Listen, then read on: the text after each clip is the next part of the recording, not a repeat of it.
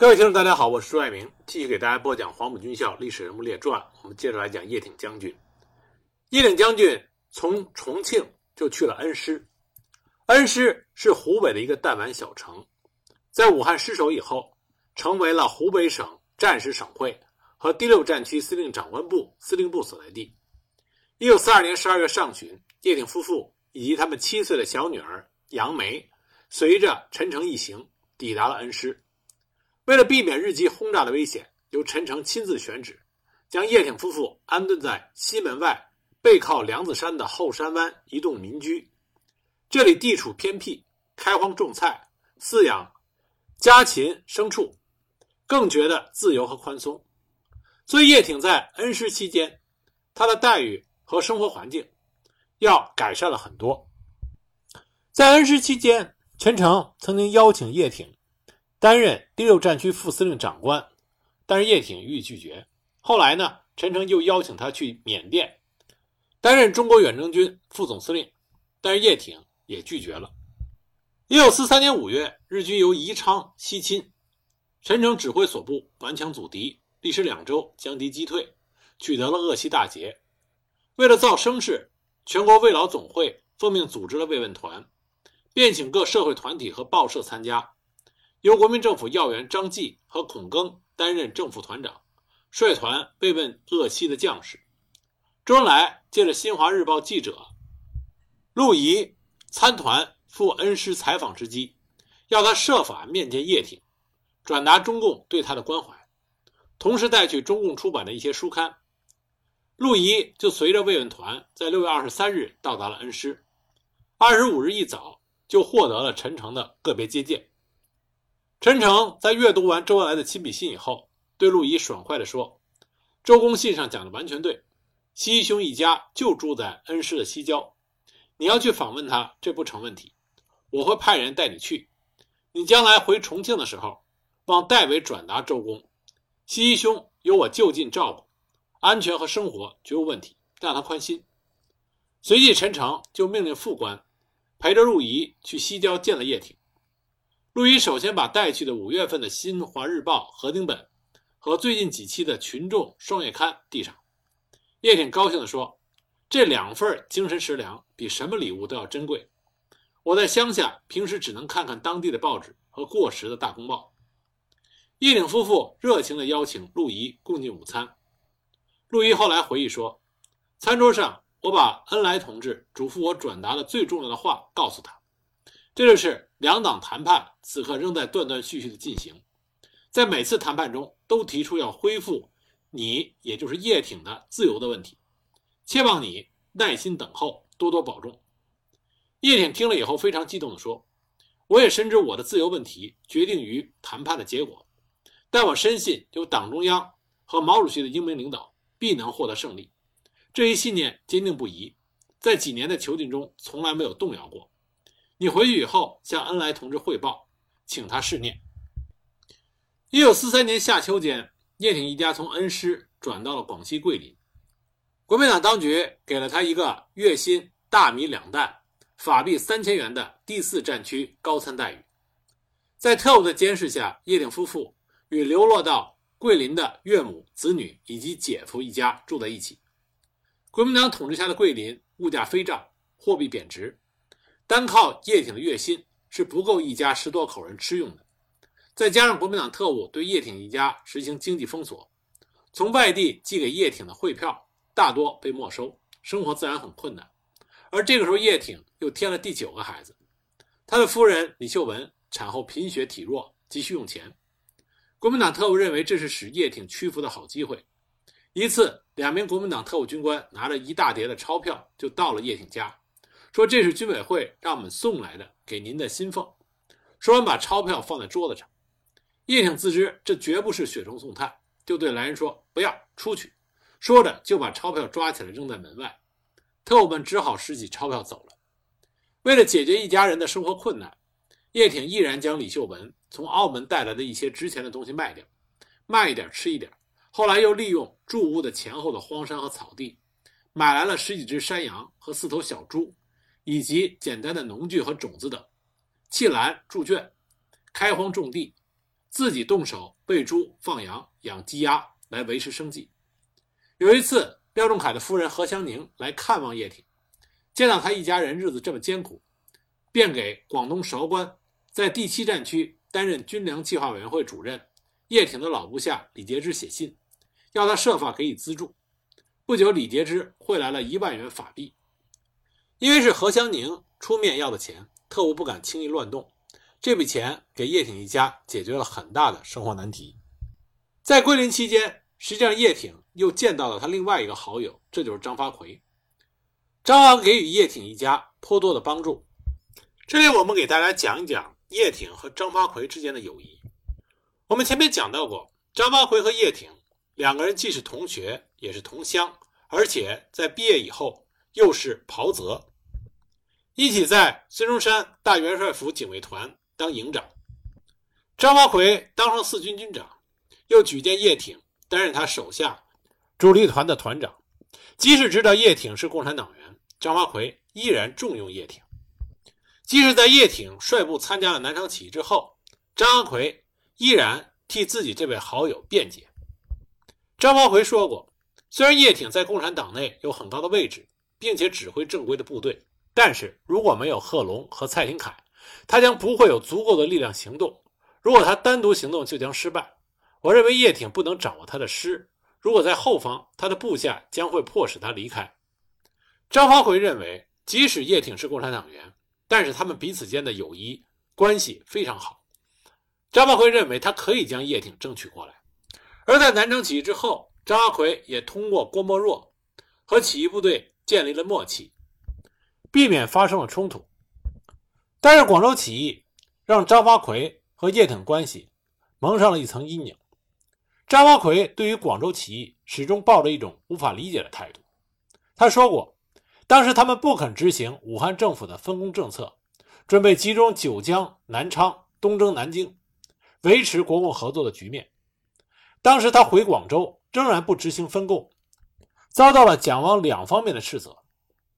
张发奎当时认为，共产党的敌人。是蒋介石、李济深，而不应该是他的第二方面军。结果，共产党发动的广州起义，把第二方面军视为敌人，一律加以摧毁。这让张发奎始终想不通。这也是为什么在广州起义失败之后，张发奎为了洗白自己，大开杀戒的原因。但是在一九三六年十二月十三日，叶挺到上海专门看望他的好友张发奎，这是他们两个人自南昌起义以来。第一次重聚，见面的头一件事，张发奎就问叶挺：“广州暴动期间，你为什么不抓我？”叶挺回答说：“我的良知不允许我这么做。如果我扣押你，我对你太不公平了，因为你绝不会屈服的，你会慷慨赴死，因此我必须让你走。”张发奎后来回忆说：“倘若叶挺想扣押他和黄其祥，这是轻而易举的。在黄吉祥家没有哨兵，而张发奎本人也只有一个侍从。”他们有随身的武器，总共就这些。当然还有几个公安局的特警守卫着张发奎的住所。这表明叶挺还是很注重感情的。他和张发奎是挚友。叶挺的性格让他无法对张发奎主动下狠手。据张发奎说，后来叶挺也告诉过他，在广州起义之后，党组织曾经就这件事对他进行了批评，说叶挺过于温情。西安事变发生的时候。叶挺也正是和张发奎一起四处奔走，希望促使西安事变和平解决。抗日战争爆发，张发奎、叶挺作为中国的优秀军人再次携手，为了民族大业奋起抗击。国共两党协商将南方红军游击队改编为新四军，开赴华中前线抗日。当张发奎知道新四军这个番号是叶挺的选择的时候，心里就明白。这个好兄弟没有忘记他的老四军。张发奎说：“我相信叶挺选择新四军这一番号，是由于他以前与第四军的渊源。他是第四军为老，中共的新四军为新，是要继承铁军的精神。因此，张发奎尽力的照顾，给予力所能及的支持。一九三八年三月，叶挺、张发奎、黄其祥、郭沫若、陈明书这几个北伐的战友。”相会于武汉，五人一起合影留念。叶挺和张发奎这两个好兄弟自然是比肩而立。周恩来当时到场，称他们为五虎将。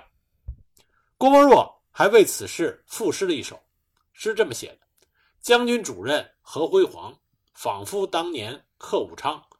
十载风流云散后，唯余棍子五条光。”一九四零年七月，叶挺过柳州，专门拜访了好兄长张发奎。张发奎当时指着叶挺就说：“你这个衰仔，当了三年军长，不升不调，又辞不掉，全国找不到第二个。”这是一句笑谈。实际上，张发奎深知当时叶挺尴尬的境地。叶挺当时只是漠然地笑着说：“那是我的福气吧。”在张发奎看来，新四军不是一支大部队，他在长江南岸敌后开展游击战，但是。战绩不彰，他一心想扩充实力。中央命令他北上，张发奎相信叶挺是违令拒绝的。他想留在江南的皖、赣、浙边区，扩充自己的实力。但是中央不允许新四军在那儿发展，而新四军在江北穷乡僻壤是很难生存的。第三战区司令长官顾祝同报告中央，叶挺不抗命，中央除了缴械新四军，别无良策。那中央军包围了新四军，缴了他的械，叶挺被俘。蒋先生命令顾祝同不可处死叶挺。另一方面，蒋先生也不想释放叶挺。蒋知道叶挺有着翻江倒海的本领。这是张发奎对新四军的看法。关于皖南事变，张发奎认为啊，他的原话这么说的：当时局势十分险恶，新四军与第三战区的摩擦日益增加，新四军不服从三战区司令长官命令，这是事实。如果政府下令解散新四军，政府一定会被人指控反共。那时流行不少攻击政府的言论，民众就密切注意事态的发展。这就是政府下令新四军北上的原因，旨在减少摩擦。后来新四军被缴械，是因为他违令抗命。在那种情形下，中央政府别无选择。倘若我在中央掌权，一开始我就不会允许成立新四军。在延安周围设立共产党的军事基地已经足够了。为什么要让他们遍地开花？很明显，张发奎对中国共产党和中国共产党领导下的新四军存在着严重的偏见。但是，政治观点归政治观点，党派偏见归党派偏见。张发奎尽管对新四军不以为然，但是对叶挺这个兄弟仍然是尽力的照顾。叶挺被扣押后，其家属生活逐渐陷入困境。一九四三年春，因为澳门形势紧张。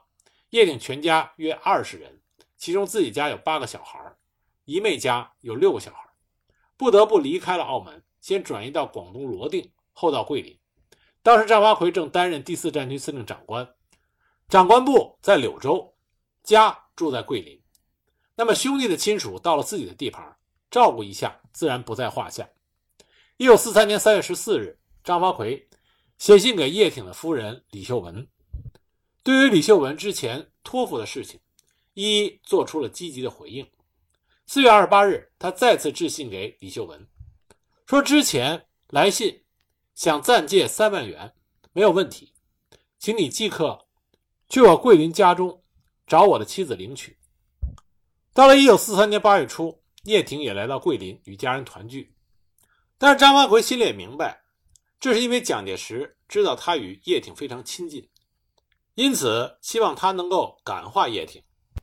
张发奎后来回忆道：“蒋先生在重庆同我谈及叶挺，要我用和善的方式劝说叶挺脱离共产党。后来我收到蒋先生的来信，重复前述的意愿。因此，我在1943年9月28日，在我桂林的寓所里与叶挺谈话。我向他出示了蒋先生的信函。叶挺声称他根本不是共产党员。我知道他在说谎。”我猜想，中共一定撤销了对他留党察看的处分，这意味着自动恢复了他的中共党籍。于是我反驳道：“新四军是共产党的部队，如果你不是共产党员，中共为什么会任命你作为新四军的军长？再者，如果你不是中共党员，那么西安事变发生之后，你怎么会向我表示有信心，能够营救蒋先生脱险？”但叶挺仍然否认自己是共产党员。于是我说：“你的副手项英已确定是中共党员，这一点叶挺也承认。最后，我希望他写一封信给蒋先生，表明自己并非是中共党员。他拒绝了。我们吵了起来。他很固执，坚持自己在新四军不是承担责任的人。我向蒋先生报告，叶挺否认自己是共产党员，却拒绝写信保证这一点。那也正是因为这次争吵，后来张发奎希望叶挺能够带着家眷去柳州他的司令长官部附近居住，叶挺不肯，最后独自去了。那么张发奎就给叶挺安排了一处房屋，也经常去探望他。虽然没有扣押他，但是呢，也派人监视叶挺的起居和行动，这遭到了叶挺的抱怨，所以很快张发奎就让叶挺返回了桂林。那么看到张发奎也感化不了叶挺，同时呢，因为李济深也在桂林，蒋介石自然不希望李济深、叶挺他们走得很近，所以在一九四三年底，蒋介石命人将叶挺又押回了恩施。从叶挺离开了桂林到最后叶挺殉难，张发奎再也没有能够与自己的这位好兄弟再见上一面。期间实际上是有过一次机会。那是在叶挺一九四六年三月初遇的时候，张发奎已经是军委会委员长、广州行营主任，正在重庆公干。当时公共双方正通过军调处为军队的去留问题激烈的斗争着。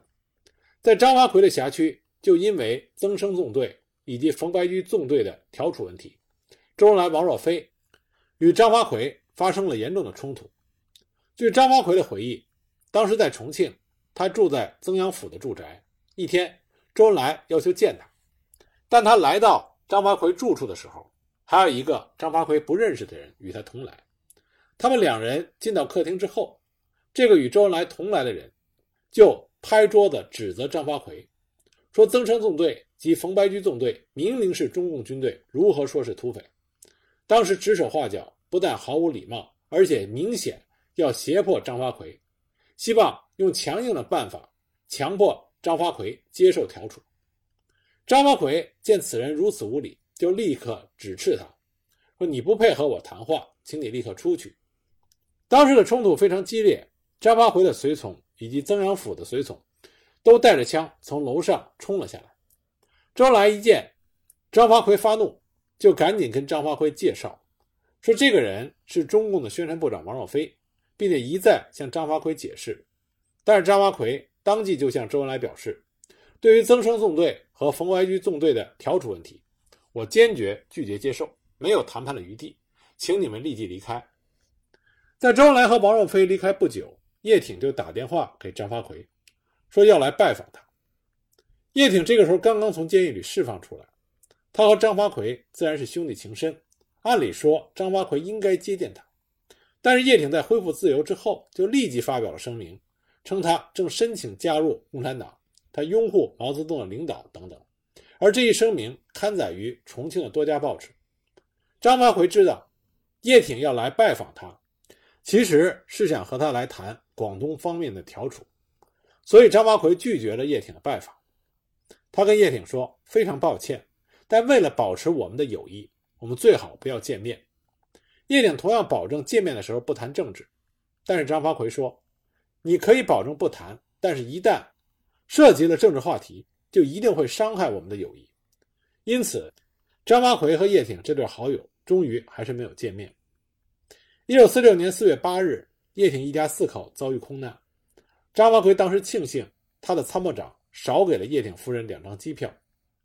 据他的回忆，叶挺希望他在广州的妻子携带其他四个孩子到重庆与他团聚。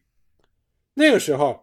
广州的飞机票都是由广州行营控制，叶挺的妻子就要求行营能够提供机票。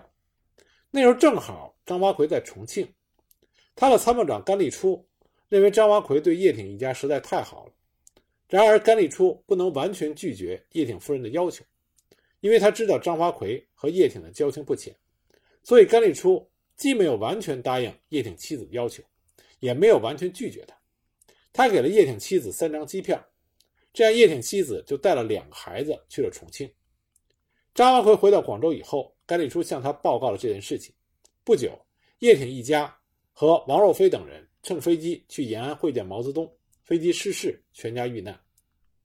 张发奎后来说，如果他在广州的话，他一定会给叶挺夫人五张机票，那么叶挺全家就全部殉难了。一九四三年十二月二十五日，叶挺被再次押回湖北的恩施。在恩施，他们一家人的日子又遇到了困难。叶挺带着孩子们在山坡上开了一二亩荒地，种上了各种蔬菜，还养鸡、养兔子、养鸭子等家禽，供自己家中改善生活。有时候种的菜吃不完，就叫孩子们拿出去卖。晚上，他带着孩子们去捉青蛙。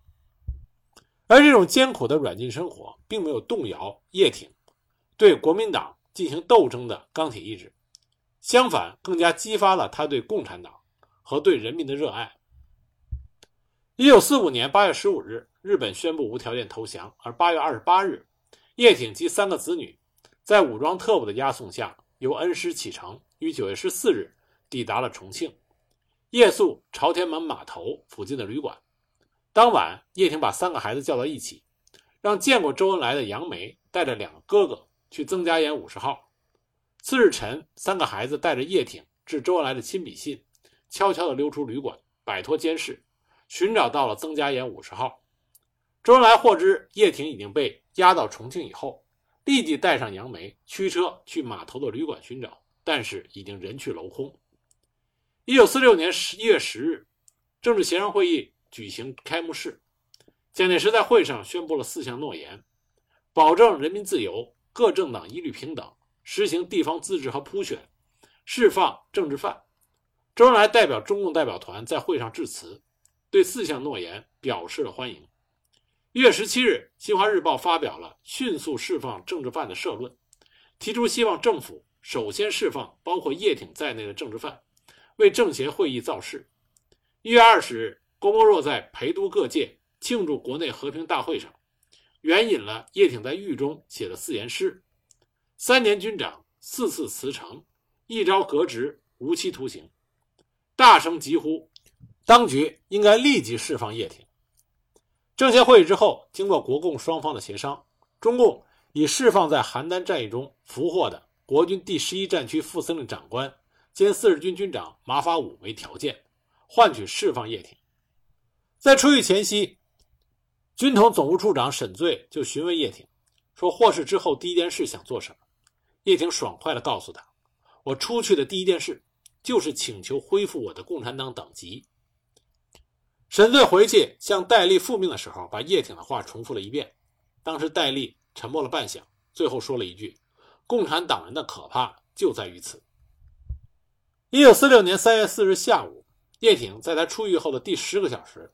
就写了一份入党申请书，这是他继二十二年前在莫斯科向中共旅莫支部写过第一份入党申请书之后，直接向中共中央和毛泽东写的第二份入党申请书。他是这样写的：“毛泽东同志转中国共产党中央委员会，我已于昨晚出狱，我决心实行我多年的愿望，加入伟大的中国共产党，在你们的领导之下，为中国人民的解放贡献我的一切。”我请求中央审查我的历史是否合格，并请答复。